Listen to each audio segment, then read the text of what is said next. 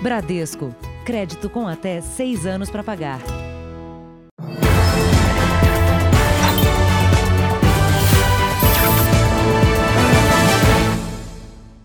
Olá, boa noite. Boa noite. Fugir de um acidente, mesmo sem vítimas, é crime e aumenta a pena do motorista em caso de condenação. Apesar da lei, a atitude se repete e poucos motoristas ficam presos. Foi justamente o que aconteceu em dois atropelamentos essa semana em São Paulo.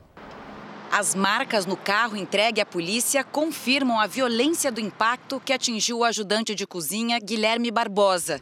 Ele saía do trabalho e morreu no local. O motorista não prestou socorro. Só agora, dois dias depois, se apresentou à polícia, prestou depoimento e foi liberado. Ele contou ao delegado que levava a mulher ao hospital e, como a região é conhecida por assaltos, achou que estava sendo ameaçado e não conseguiu desviar do ajudante de cozinha. Fugir do local do acidente é crime e aumenta a responsabilidade do motorista, que também vai responder por omissão de socorro, além de homicídio, no caso de morte da vítima. Nem o risco de uma pena mais rígida inibe a fuga. Em outro caso de atropelamento essa semana em São Paulo, o motorista teve a mesma atitude. Fugiu depois de matar uma mulher de 66 anos. As câmeras de segurança mostram o carro de luxo em alta velocidade e depois o homem deixando o local do acidente a pé com a namorada para pegar um carro de aplicativo. Ele foi identificado, ficou cinco dias preso e já está nas ruas. O mínimo ele deveria ter uma consciência, né? Peraí, eu atropelei nem que fosse um cachorro. Eu vou parar para ver o que, que é. Veja agora outros destaques do dia. Presidente do Supremo, Luiz Fux, diz que justiça deve decidir sobre vacina da Covid. Anvisa autoriza a compra de 6 milhões de doses da Coronavac. Ibama volta a combater incêndios após liberação de verba. A tecnologia na luta para preservar a Amazônia. Os 80 anos de Pelé, o maior astro do futebol.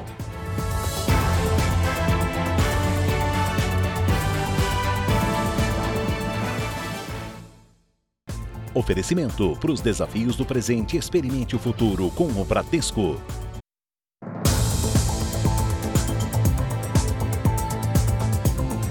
Já chega a 106 o número de pessoas atingidas por balas perdidas no Rio de Janeiro esse ano. 19 morreram. A vítima mais recente é uma universitária de 34 anos que estava prestes a se formar em direito. O tiroteio dessa vez não foi dentro da comunidade, mas no centro do Rio. Leidiane Targino, de 34 anos, morreu em frente ao sambódromo. Ela é mais uma vítima do confronto entre policiais e criminosos. Na noite de ontem, a polícia desconfiou desse carro e descobriu que ele tinha sido roubado. Na versão da PM, houve uma tentativa de abordagem. Os criminosos reagiram atirando. A fuga se estendeu por dois quilômetros. Durante esse percurso, aconteceram outros dois confrontos. Resultado da perseguição: em três ruas diferentes, quatro baleados. Um deles estava no carro roubado. Outras duas vítimas passavam pelo bairro quando foram atingidas.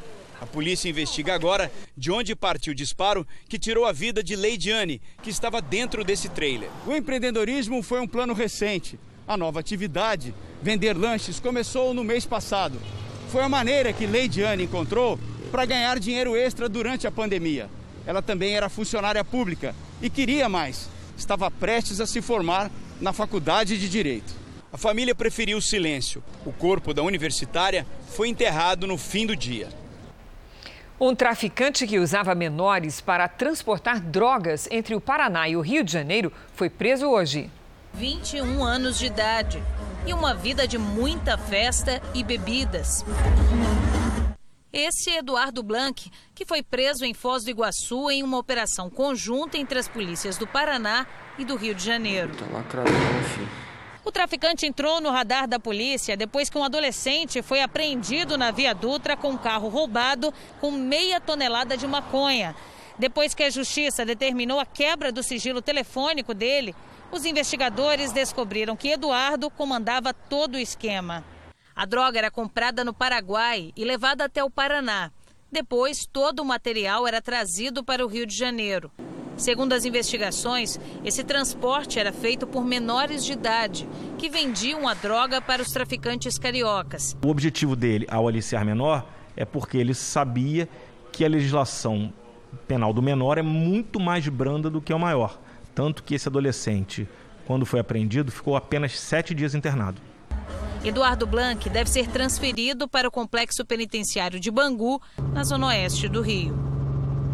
No Rio Grande do Sul, a polícia desarticulou duas quadrilhas que invadiam casas e terrenos para usar os imóveis em Viamão, na Grande Porto Alegre. Em um dos esquemas, os traficantes ocupavam terrenos de forma irregular e depois alugavam a área para terceiros. Num áudio, uma das gerentes do grupo ameaça expulsar os moradores com pagamento em atraso. Rua em três dias para quem não pagar. Na outra operação, a polícia descobriu que os criminosos também invadiram apartamentos deste condomínio popular, com o objetivo de usar os locais como pontos de tráfico de drogas. O bairro estava se tornando um centro das atividades criminosas aqui na nossa comunidade de Viamão. Ao todo, 24 pessoas foram presas nas duas operações. Entre elas, uma ex-assessora parlamentar, candidata a vereadora em Porto Alegre nas eleições deste ano. Segundo a polícia, ela intermediava as ocupações entre os moradores e o filho, que comandava tudo de dentro do presídio. Os golpes eram liderados por quatro grupos criminosos do Rio Grande do Sul. Segundo as investigações, eles dividiam os imóveis entre si e faziam um pacto para que nenhum invadisse a área do outro. Pelo menos 40 famílias teriam sido expulsas das próprias casas. O crime ele chega numa certa medida e ele favorece elas com um pouco de dinheiro, com algum recurso, algum auxílio para elas poderem se manter. E dentro dessa troca, elas se obrigam, são obrigadas a ceder o espaço para eles. As dificuldades impostas pela pandemia devem aumentar a evasão escolar neste ano. O tempo longe das salas e as aulas remotas são pontos que estão levando estudantes de escolas públicas a abandonar os cursos. São até 10 horas por dia rodando de moto por São Paulo. O Tiago gosta do que faz, mas também acha que está na hora de mudar de trabalho. Mais cedo ou mais tarde eu tenho que parar para mudar para melhor. O que atrapalha para ter mais oportunidades é ele não ter concluído o ensino médio. Estava já vindo numa rotina, estava muito cansado, estava trabalhando em dois serviços, me arrependo muito. Um exemplo da situação de muitos brasileiros que não conseguem completar a escola. Entre estudantes de 14 anos, a evasão escolar é de 8%. Aos 15 anos, quase dobra, para 14%. Aos 19 anos, o percentual é de 18%. E não é só a necessidade de começar a trabalhar cedo. Tem também a falta de interesse pelas aulas e casos de gravidez precoce. São muitos os motivos que levam alunos a abandonar os estudos. E se o vínculo entre muitos estudantes e a escola é frágil, depois de um longo período com portões fechados, sem aulas presenciais por causa da pandemia, a tendência, segundo especialistas, é da evasão aumentar. Aluna de uma escola pública, a Nicole tentou acompanhar as aulas online pelo celular, mas não deu certo. Cara, eu não conseguia compreender a matéria. Aqui eu acabei desistindo. Então, nesse contexto de pandemia, é muito importante ir atrás dos meninos e meninas que deixaram de responder, de, a, de interagir com a escola a partir das atividades remotas, naquelas que ainda estão fechadas, ou mesmo aquelas que reabriram e que não retornaram às aulas presenciais. Vamos aos números de hoje da pandemia de coronavírus no Brasil. Segundo o Ministério da Saúde, o país tem 5 milhões 353 mil 656 casos de Covid-19. São 156.471 mortos. Foram 571 registros de mortes nas últimas 24 horas. Também entre ontem e hoje, 18.577 pessoas se recuperaram. No total, já são 4.797.872 pacientes curados e 399.313 seguem em acompanhamento. Ainda nessa edição, medo, vergonha, desinformação, as dificuldades que as mulheres têm na hora de denunciar uma agressão. E na série especial, nossos repórteres mostram como é feita a extração legal da madeira na Amazônia.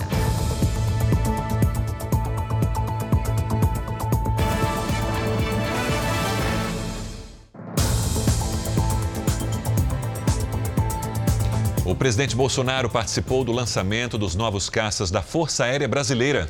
Os aviões foram desenvolvidos por uma empresa sueca com transferência de tecnologia. No dia do aviador, um dos 36 caças surgiu no céu da base aérea de Brasília.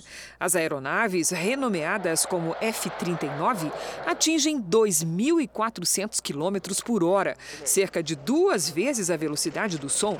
Elas foram adquiridas depois de uma parceria com a empresa sueca Saab.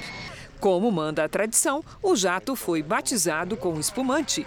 Em seguida, o presidente entrou no avião. O Ibama determinou o retorno dos brigadistas ao combate aos incêndios florestais depois da liberação de recursos para o órgão. As ações tinham sido paralisadas ontem. A retomada aconteceu depois que o Ministério da Economia disponibilizou 60 milhões de reais ao Ibama.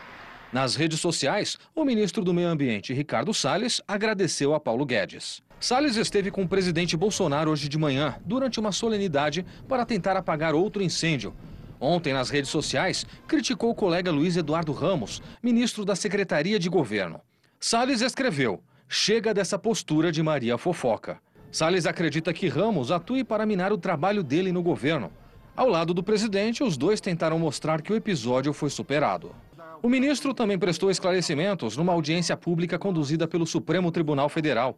O encontro foi marcado pela ministra Rosa Weber para análise de uma ação em que partidos de oposição denunciam suposta omissão do governo sobre a suspensão do Fundo Amazônia. Salles afirmou que assumiu o ministério já com deficiências de gestões anteriores. Nós herdamos o desmonte ambiental que veio de gestões anteriores. E esta operação de garantia da lei e da ordem vem sendo bem sucedida. Ainda sobre a Amazônia, o vice-presidente e comandante do conselho que trata dos assuntos da região, Hamilton Mourão, se reuniu com embaixadores europeus. No mês passado, eles enviaram carta ao governo com a afirmação de que o aumento do desmatamento dificulta a compra de produtos brasileiros. Mourão anunciou mais recursos para o combate aos incêndios. Ontem nós conversamos, conversei com o Braga Neto e vai ser liberado os 134 milhões dele. Essa informação foi passada para ele ontem. Veja a seguir: Pelé celebra 80 anos e jogadores reverenciam o rei. E na série especial, o uso de drones no controle do plantio e do corte das árvores na Amazônia.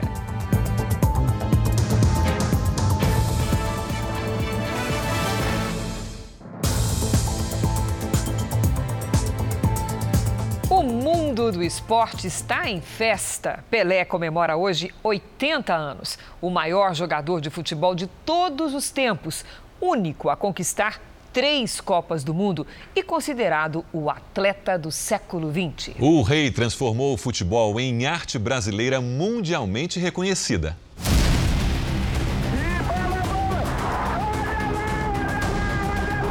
Parabéns, Pelé. Foi uma honra fazer parte da sua história. Parabéns, Pelé.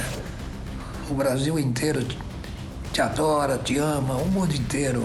Oitentinha, hein? Vamos lá, ei! Parabéns pelo exemplo, parabéns pela trajetória toda. Muita saúde, muita paz, muita luz. Parabéns, Pelé! Mas não precisa agradecer, porque esta é a obrigação de quem recebeu os seus presentes. Quanto orgulho de ter o Pelé e saber que o Pelé é brasileiro. Atrás, passou para ele, apontou, atirou.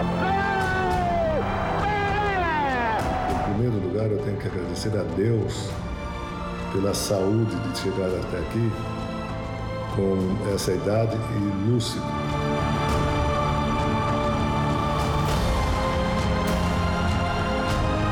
Pelé distribuiu maravilhas desde 1958 ao se apresentar para o mundo na Suécia. Lágrimas ainda adolescentes. E um futebol nunca antes visto na história. Isso é muito mais do que futebol, isso é arte. E a partir daí, esse termo, futebol, arte, influenciou o mundo todo como sinônimo de qualidade, de habilidade, de criatividade, de inovação. Cada 23 de outubro é especial para homenagear a trajetória mais espetacular do futebol. Uma carreira feita de muitos títulos, entre eles o bimundial Interclubes com o Santos. Pela seleção brasileira, foi tri da Copa do Mundo. Pelé disputou 1.363 jogos fez 1.282 gols.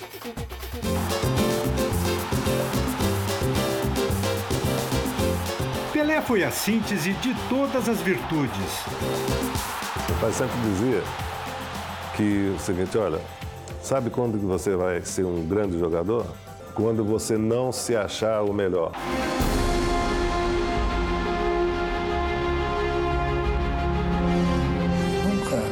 Nunca, de, de nenhuma maneira, procurou ser superior a ninguém, apesar de ser o melhor de todos. Da Copa de 70 vem uma das tantas histórias de Pelé. Uma bronca nos companheiros depois da vitória sobre a Inglaterra, então campeã mundial na segunda rodada. Mundo saiu comemorando, gritando, se abraçando, pagou mais geral. Estão comemorando o quê? Nós não ganhamos nada ainda. Nós temos mais um jogo contra comendo, depois temos que ganhar as quartas, semi e a final. Todo mundo ficou quietinho, caladinho, acatando a soberania, as ordens do rei. Antes da Copa do México, ele tinha sido criticado e no vestiário, depois das comemorações pelo título, desabafou. Aí ele virou e virou: Eu não morri, deu três berros. Eu não morri, não. Ele merecia, sim, uma estátua em todo o estado do Brasil. Ele ser, ele ser homenageado todo dia. Para os brasileiros, falar do Pelé é falar de uma entidade, é falar de algo muito superior a todos. Obrigado por tudo. Valeu, rei. O pentacampeão Cafu lembra emocionado a partida da seleção brasileira na Itália contra o resto do mundo no aniversário de 50 anos do rei do futebol.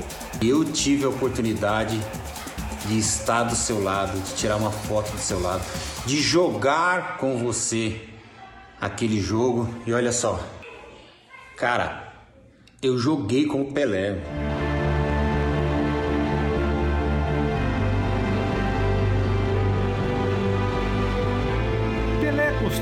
Próprio mito e se transformou numa instituição do futebol, um patrimônio da humanidade. Pelé atrás, passou para ele, apontou, atirou. 80 anos de vida. O mundo Pelé te dá parabéns. Mais alto Pelé e a mulher de Samea. Parabéns Pelé, que tenha muita saúde e passe bem um dia muito feliz e com muita alegria. Pelé-san, omedetou gozaimasu. E eu espero que quando eu for para o céu, que Deus me receba da mesma maneira que todo mundo me recebe hoje, né? Por causa do nosso querido futebol.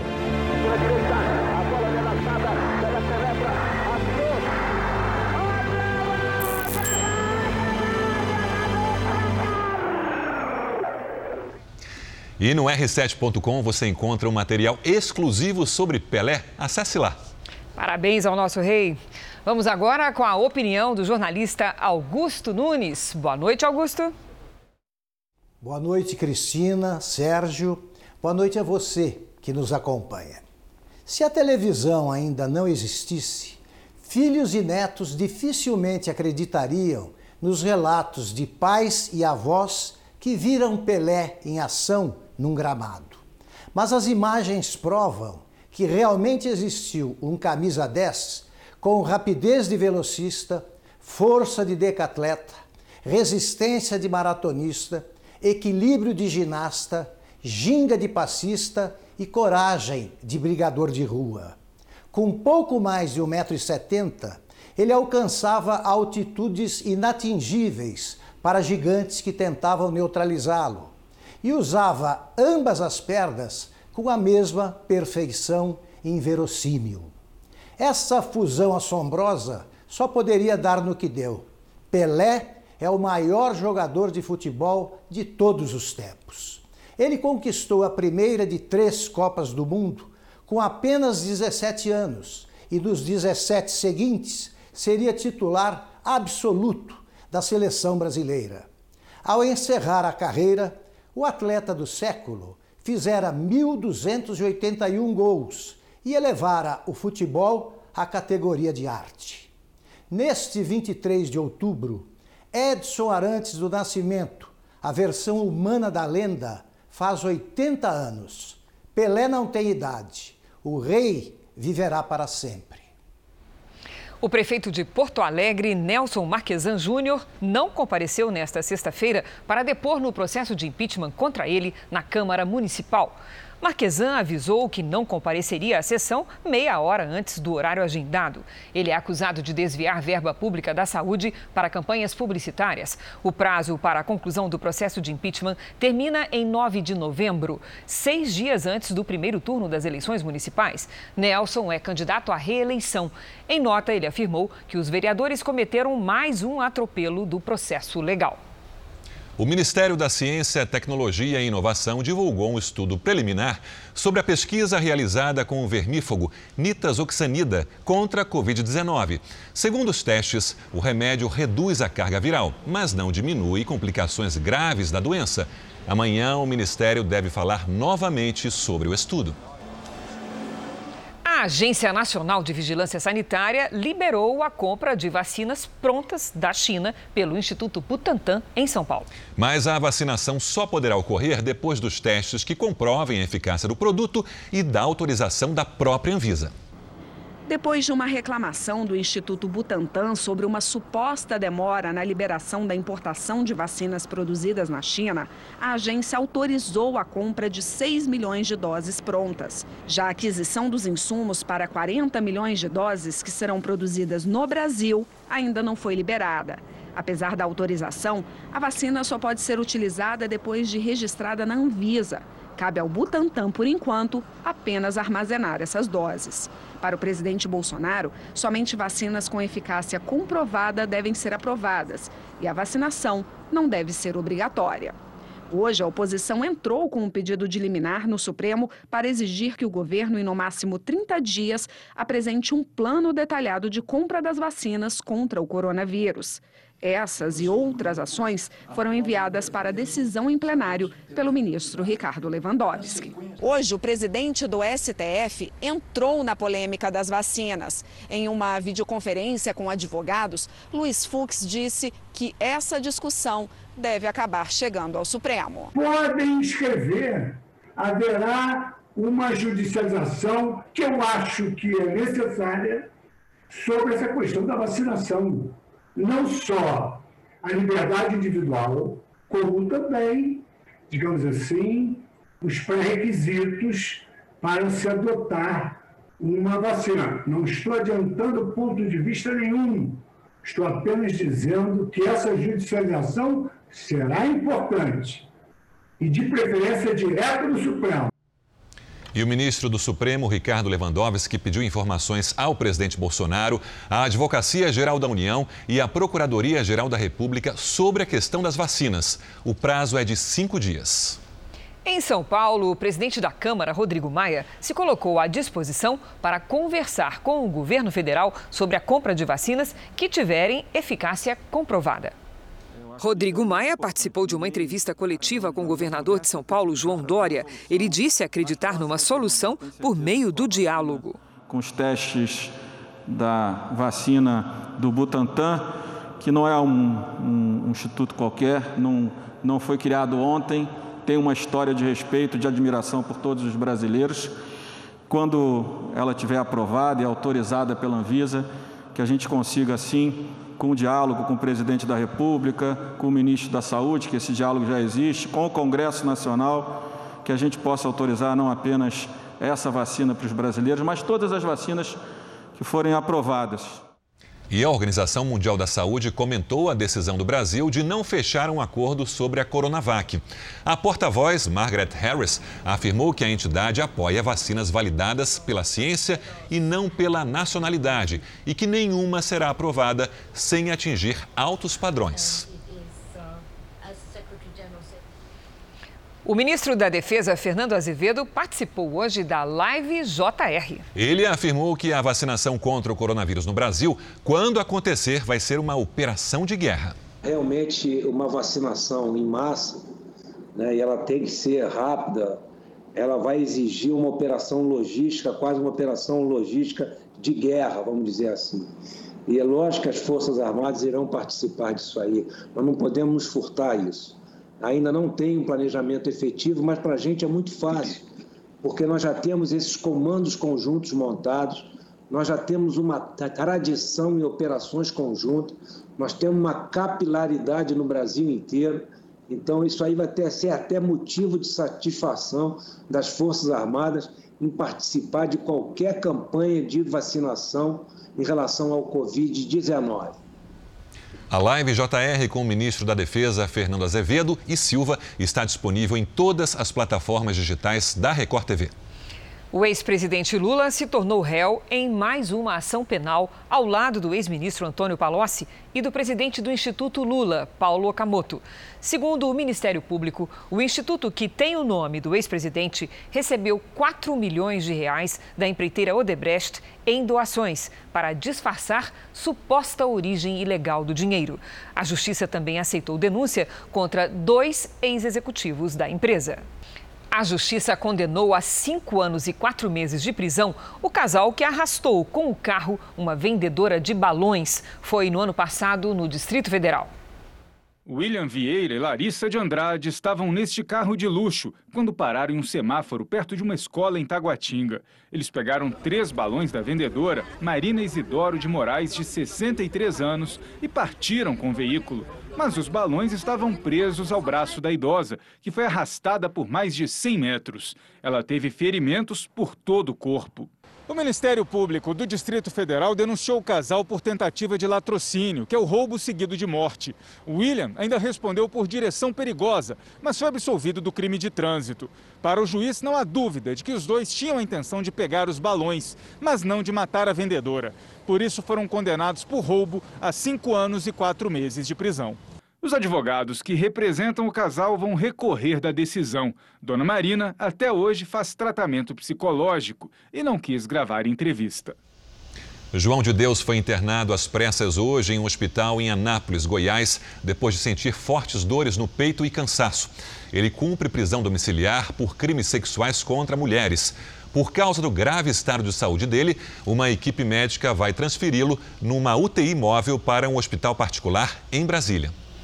O ex-médico Roger Abdelmaci, de 67 anos, foi atacado por outro preso dentro do Hospital Penitenciário de São Paulo. O agressor, que está no mesmo hospital, teria uma aparente vítima de violência sexual. Abdelmaci passa bem. Ele foi condenado a 181 anos de prisão por 48 estupros ou abusos sexuais. O ex-médico obteve no Supremo o direito de ficar no Hospital Penitenciário de São Paulo, mas a defesa ainda não quer que ele ainda quer que ele cumpra a pena em casa.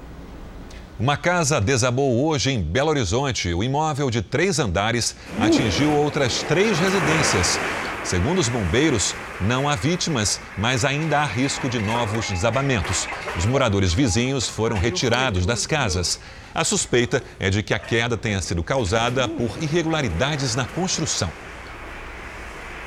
Um parto no meio da rua, debaixo de um temporal. Em Goiânia, policiais militares ajudaram no nascimento de um bebê que não esperou a mãe chegar à maternidade. O parto foi feito dentro do carro. Não deixe na chuva, não, embrulha ele. Cobre ela aí que eu dou um nó. O pai, desesperado, conta que entrou na frente da viatura da Polícia Militar para pedir ajuda. Os carros não saíam da frente, buzinavam e nada, até.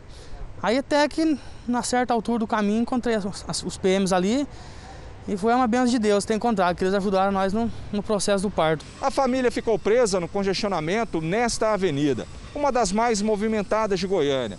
Por causa do temporal, o trânsito estava travado. Os policiais tentaram abrir caminho com a viatura para que a mulher chegasse à maternidade mas já era tarde. Nós descemos da viatura, auxiliamos no parto, é, não havia nenhum instrumento, eu utilizei um canivete é, esterilizado, é, conseguimos aí auxiliar é, cortando o cordão umbilical. Com a criança já no colo da mãe, veio um segundo susto. Ela parou de respirar e Fernando fez a reanimação.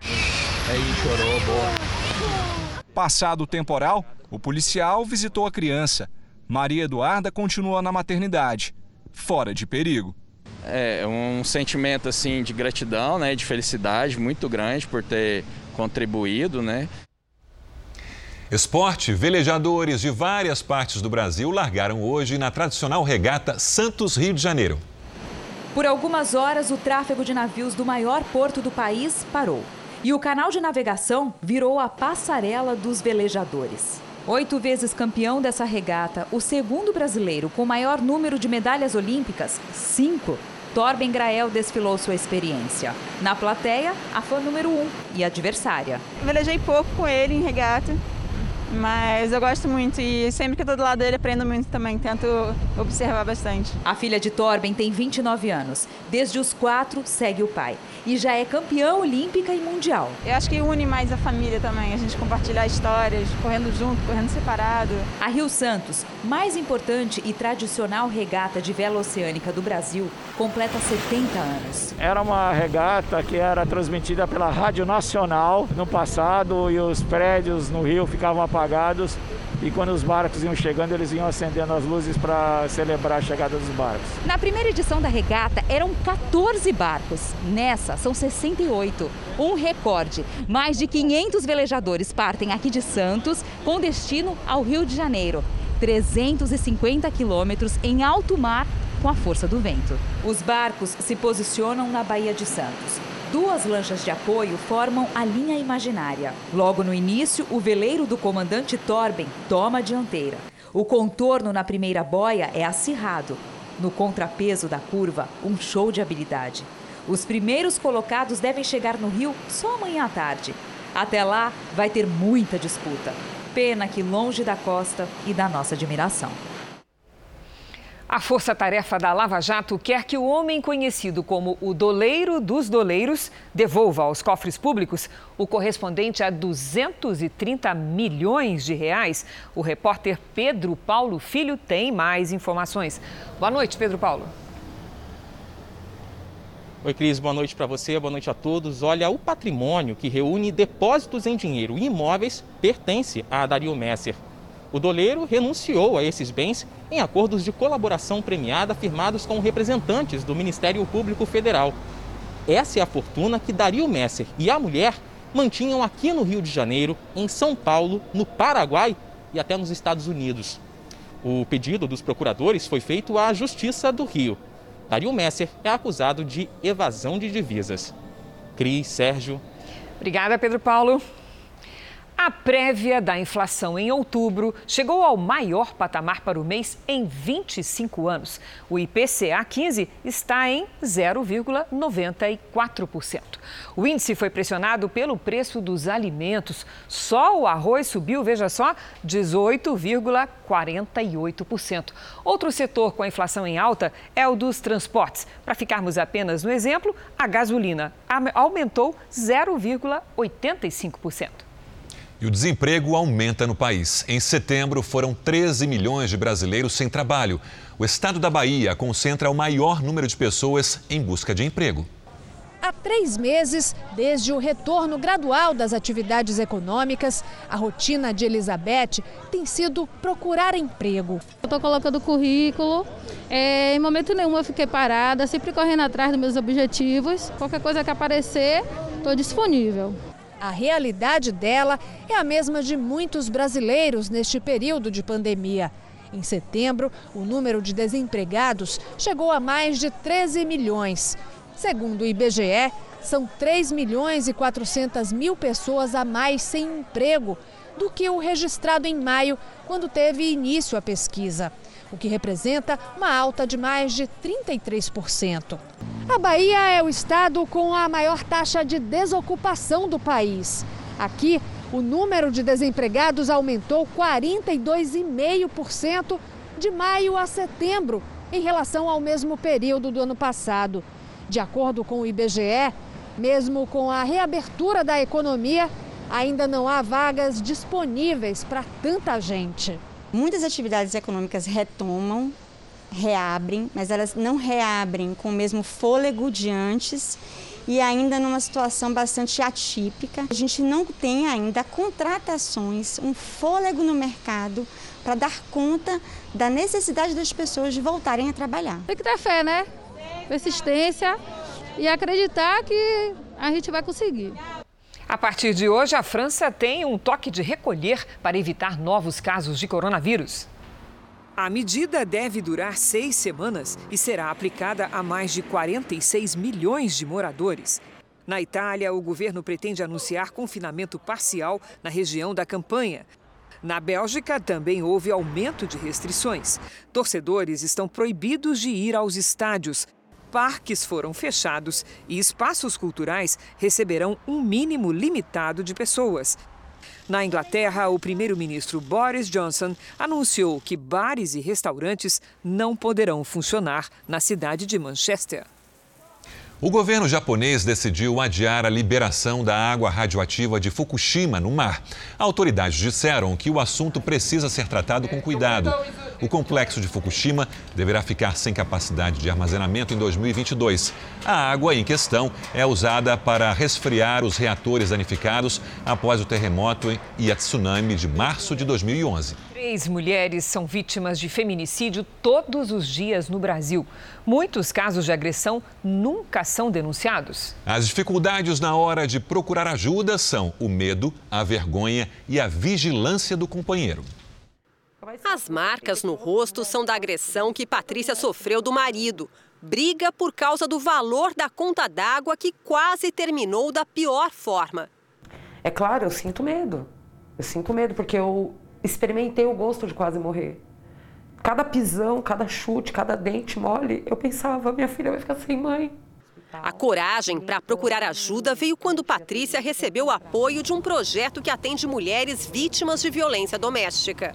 As denúncias online ficaram mais fáceis nesse momento. Com certeza, muito mais mulheres que ainda não têm informação, que ainda não têm acesso e não vão fazer os boletins de ocorrência e simplesmente se calam. Foi o que aconteceu com esta mulher agredida na rua. Ela nunca havia dado queixa do companheiro. Desta vez, a polícia foi chamada por outras pessoas e o agressor acabou preso em flagrante. São três mulheres vítimas de feminicídio por dia no Brasil. O dado que acaba de ser divulgado é do Fórum Brasileiro de Segurança Pública. No primeiro semestre de 2020, foram mais de 600 assassinatos um crescimento de quase 2% em relação ao mesmo período do ano passado. Mas durante a pandemia, ninguém sabe ao certo o impacto da violência contra a mulher. Isso porque pode ter havido subnotificação. Dentro de casa, muitas mulheres ficam impedidas de denunciar a convivência muito mais próxima junto ao agressor faz com que essa mulher se sinta muito mais coagida de ir até uma delegacia para registrar uma denúncia. O projeto Justiça de Saia encontrou um caminho. Pelo celular dá para pedir socorro de qualquer lugar. De abril a setembro, foram 2.300 atendimentos às mulheres vítimas de violência, com tratamento psicológico e consultas médicas. Elas recebem também apoio jurídico, ganham incentivo para formalizar a denúncia. E agora, pelo projeto, elas estão entrando no sistema de justiça, no sistema de saúde, no sistema de segurança pública. Patrícia se recupera aos poucos. O homem com quem ela viveu por quatro anos teve a prisão decretada e está foragido. Dor que ela divide agora com outras mulheres. Busque alguém que possa fazer algo por você. Esse medo passa. No Rio de Janeiro, foi encontrado hoje o corpo do fanqueiro Caleb Souza, conhecido como MC Caleb. Ele e um amigo se afogaram. Os dois estavam desaparecidos desde ontem, após terem mergulhado em um rio de Campos do Goitacazes, no norte do estado. O jovem de 16 anos ganhou fama depois do bordão bigodinho fininho, cabelinho na régua, viralizar nas redes sociais e em letras de funk. Um tribunal especial julga neste momento se aceita o pedido de impeachment do governador e da vice-governadora de Santa Catarina. As informações ao vivo com o repórter André Rode. André, boa noite. Boa noite. A sessão começou às nove da manhã e já dura mais de 11 horas aqui no plenário da Assembleia Legislativa. O Tribunal Especial é formado por cinco deputados estaduais e cinco desembargadores. O governador Carlos Moisés e a vice Daniela Rainer são acusados de crime de responsabilidade por terem dado um aumento de salário supostamente ilegal aos procuradores do Estado. Se a denúncia for aceita, Moisés e Daniela serão afastados por 180 dias até o fim do julgamento. São necessários seis dos dez votos para a continuidade do processo. Até agora, dois deputados votaram a favor do prosseguimento, mas três desembargadores foram contrários. Se houver empate, o voto final será do presidente do Tribunal de Justiça, desembargador Ricardo Resler. Sérgio Cris. Obrigada, André. Fim de semana com alerta de temporais pelo Brasil. Hora de falar com Lidiane Sayuri. Boa noite, Lidy. Boa noite, Cris. É isso mesmo. Boa noite para todo mundo que nos acompanha. Entre sábado e domingo, um ciclone subtropical se forma perto do Espírito Santo e provoca chuva em todo o Sudeste. Lembrando que ciclone nada mais é que uma forte circulação de ventos. E no sul, uma frente fria causa tempestades. Entre sábado e segunda-feira, tem alerta para alagamentos, deslizamentos, granizo e rajadas de 80 km por hora entre o Rio Grande do Sul e o sul da Bahia. O mar fica agitado, com ondas de até 2,5 metros e meio entre São Paulo e o Rio de Janeiro. A única área com tempo firme no sábado é o interior do Nordeste. Em Curitiba, amanhã, máxima de 25 graus. No Rio de Janeiro, 26 e em Brasília, 24. Chuva pesada em São Paulo no fim de semana. No sábado ainda faz sol e o tempo deve virar no fim da tarde. Máxima de 24. Aí no domingo, chuvão e máxima de 26 graus. Obrigada, Liz. Bom fim de semana. Veja a seguir: Trump e Biden se acusam em último debate antes das eleições americanas. E na série especial, a nova vida dos trabalhadores da Amazônia que conciliam exploração de madeira com preservação.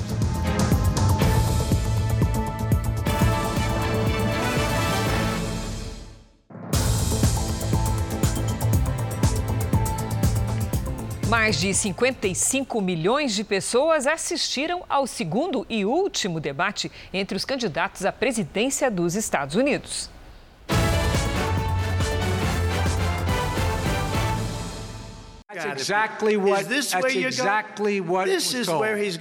O presidente Trump lembrou que em 1994 Joe Biden apoiou uma lei que teria aumentado a injustiça racial nos Estados Unidos e ainda o acusou de não ter feito nada para ajudar a comunidade negra nos oito anos em que foi vice-presidente. Trump também se definiu como um dos presidentes que mais fizeram pelos negros na história americana. Mas para Biden, o republicano promoveu a exclusão social. Sobre a questão dos imigrantes, Trump foi questionado a respeito da política que separa os filhos de imigrantes ilegais dos pais. Ele defendeu as instalações para imigrantes e acusou o governo de Barack Obama e Joe Biden de ter fabricado jaulas para quem é preso ao tentar entrar no país. Na opinião de Biden, a separação das famílias é criminosa. Os candidatos também debateram o combate ao coronavírus. Biden criticou a forma como o presidente enfrentou a pandemia, disse que é preciso mais investimento para reabrir o país em segurança. Trump defendeu a retomada das atividades, disse que uma vacina está perto de ser aprovada e que já tem um plano de distribuição para que a vida dos americanos volte ao normal o quanto antes. No final, o democrata disse que governará com base na esperança e não no medo. Trump afirmou que vai recuperar a economia e os bons índices de emprego, como antes da pandemia. Árvores podem ser retiradas da floresta amazônica de forma controlada, sem danos ao meio ambiente. Como funcionam as concessões de áreas para extração legal de madeira é o que você vai ver no episódio de hoje da nossa série especial. Como acabar com o corte de árvores centenárias? Com o comércio de madeira ilegal?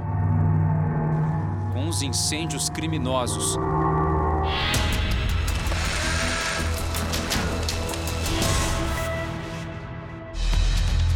Saímos de Porto Velho em busca dessas respostas. Seguimos de carro pelas estradas de Rondônia. Na região, é comum cenas como estas, como caminhões carregados de toras. Mas estas não vêm do desmatamento ilegal. Elas saíram da Floresta Nacional de Jacundá, a três horas da capital do estado. No local, funciona um imenso campo de extração legal. Parte da floresta, que pertence à União, foi cedida à iniciativa privada. No Brasil, existem 17 florestas públicas em concessão, todas nos estados de Rondônia e do Pará. No meio da mata, dá para se ter uma ideia das dimensões deste trabalho e das árvores. Nós vamos conhecer agora como que esse sistema funciona no que diz respeito à precisão, ao estudo, à técnica. Ou seja, o Evandro vai mostrar para gente uma árvore que já foi cortada. Ela foi cortada lá no mês de maio, só que tem um detalhe. Eles sabem exatamente o dia em que isso aconteceu, o profissional que executou o corte, tanto quanto a pessoa que entrou na trilha para fazer o arrasto. Tem um detalhe, a gente vai chegar no ponto exato. Tudo é mapeado, tudo é monitorado, né? Exatamente. Vamos lá então? Vamos lá. Aqui, Fábio, ó. 14129. Ah, tem aí, ó. 14129. Marcadinho. Olhando para os lados aqui, o que é que, nós, o que, é que foi evitado, né? E o que é que vocês estão resguardando para o futuro, sendo que só essa foi tirada? Aqui a gente pode observar que a gente está é, preservando inúmeras árvores, né? É, com potencial futuro, com potencial é, ambiental, certo? Que tem potencial para refúgio da fauna. O contrato prevê a exploração aqui de 87 mil hectares por 40 anos. A empresa que venceu a licitação está no local há seis. A gente faz esse tipo de medição para a gente poder, com base no diâmetro e altura que é medido é, de forma eletrônica, para a gente chegar nas variáveis necessárias para a gente fazer o catálogo dela no SIG. Posteriormente a esse trabalho de, de, mapeamento, a gente vai fazer a análise técnica e aplicação dos filtros para ver se ela é apta ao corte ou não.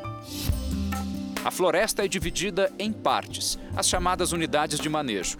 Aqui são 25 enormes áreas, divididas em cerca de 3 mil hectares cada. A extração é de duas ou três árvores por hectare e uma vez por ano. O ciclo é retomado no local dos primeiros cortes depois de 25 anos. Só as árvores mais velhas e que são encontradas em maior número são cortadas. Parece pouco. Mas nessas imagens é possível ver o pátio lotado de toras prontas para o comércio. Dentro dessa, dessa área, essa espécie ela não tem a quantidade de indivíduos mínimos para garantir um banco de sementes. Né? Então, é, possivelmente, se a gente cortar, pode acontecer de essa espécie ela, ela ser extinta na região. Os dados das árvores são enviados às agências fiscalizadoras. A exploração, permitida apenas a empresas nacionais, é regulada pelo Serviço Florestal Brasileiro, pelo IBAMA e pelo Instituto Chico Mendes. Numa concessão florestal é possível que o Estado, a União, o município coloque disposições, né, regras no contrato de concessão que garantam efetivamente a criação de empregos formais, né, com carteira assinada, com os direitos trabalhistas todos reconhecidos para essas populações locais. É o caso desse homem. Mauro reside perto da sede da empresa e teve a vida transformada com a chegada do manejo legal. Antes, ele cortava árvores ilegalmente para sobreviver. É muito diferente do que você já fez no passado? Muito diferente, com certeza. No manejo, a gente está fazendo o certo, né? Preservando, né? Isso é que é importante. O Jornal da Record termina aqui. A edição de hoje na íntegra e também a nossa versão em podcast estão no Play Plus e em todas as nossas plataformas digitais. E à meia-noite e meia tem mais Jornal da Record. Fique agora com a novela Amor Sem Igual. E eu te encontro amanhã aqui no JR. Até lá. Um ótimo fim de semana para você. Até segunda.